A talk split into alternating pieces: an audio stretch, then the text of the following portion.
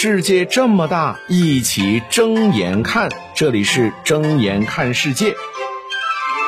世界这么大，一起睁眼看。各位好，我是尹铮铮。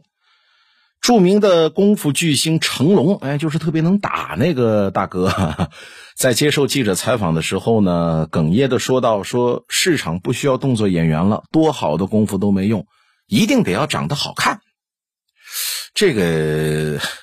那做演员，你你这肯定得要先长得好看嘛，是不是？你不能就长得像我这样，对吧？那就吓死人了。做演员，我觉得长得好看这是个前提条件。然后你做了演员，你才能说我我要做哪个类型的演员。你长得好看，功夫又好，你才能当功夫明星，对吧？那成龙之后确实是没有成龙了。那否则你为什么这个成龙这么值钱呢？你遍地都是成龙的话。那成龙也也不会那么值钱呢，是吧？成龙大哥的感慨呢，更多的是想说这功夫电影没有接班人。这话说回来哈，现在功夫明星是断档，这确实是没错。你看吴京他都快五十了，都四十九岁了，而什么除了成龙以外吧，甄子丹的李连杰都是年轻的时候成名的。那呃，年轻人好像似乎他们之后咱们就没看到了哈。但是这个你说你怪什么流量明星？你你怪不着他身上啊。像甄子丹、李连杰、成龙这些人成名的主要原因，不是因为功夫本身，而是动作的决定权。什么意思呢？就是周星驰他也不是一开始他就走无厘头路线的嘛，他也要得到导演和票房的允许。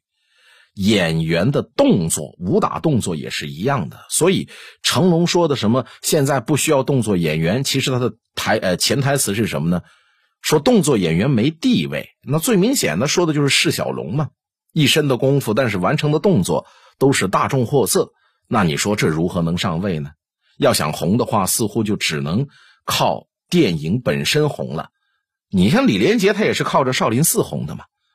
甄子丹那让他奠定江湖位置的不就是叶问吗？那成龙就更不用说了。那吴京那不就战狼吗？是不是？都是靠电影本身带动他们红的。你说光想靠着一身的硬功夫，想着说要带动电影红，那这这不是说不可能，只能等机会。好，到这儿又得要分两头来说了。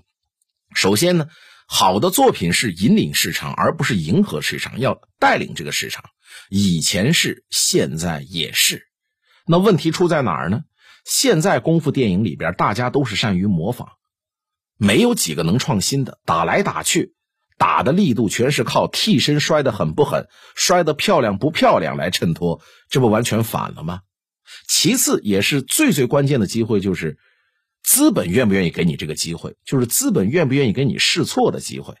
现在资本跟大腕都相互绑定了。年轻人吧，纵然他有这个梦想，也有这个能力，他也只能是憋着等着。但是呢，话说回来哈，所有的行业，甚至包括科学家，那都是在年轻的时候有机会，并且他抓住了机会，成就一番事业的。你没机会，我这再有能力，你都没有机会给我抓，我这怎么办呢？你有机会，我抓不住，那我只能说是能力问题，对吧？所以啊，年轻人没机会，这个行业它也是起不来的。但凡什么行业，如果说这行业里面你看到年轻人是没机会的，那么这个行业呢，它也会慢慢的没落，后继无人，它没有可持续发展的能力嘛。